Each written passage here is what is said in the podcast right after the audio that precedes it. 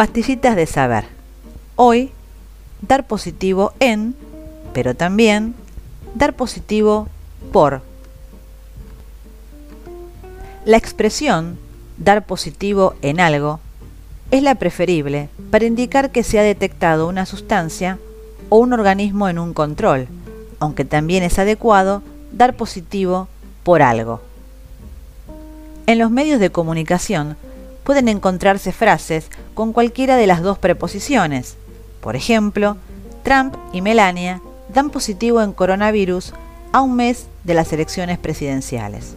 O, estos son los deportistas de élite que han dado positivo por coronavirus. Cuando se realiza una prueba para determinar si una persona ha consumido una sustancia o está infectada por algún patógeno, la forma más asentada en el español es dar positivo en, por ejemplo, alcohol, cocaína, coronavirus, tal como se aprecia en los corpus léxicos de la academia.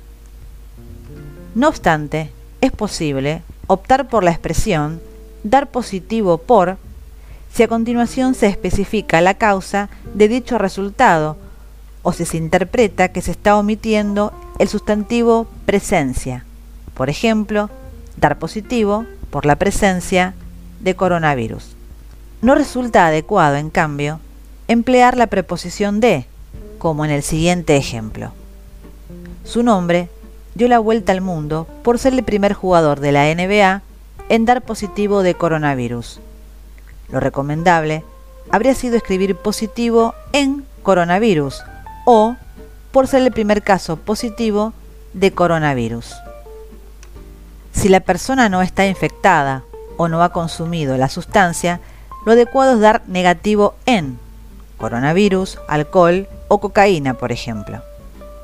En el español americano también se emplea, incluso en registros cultos, la variante dar positivo para, como traducción del anglicismo, to test positive for.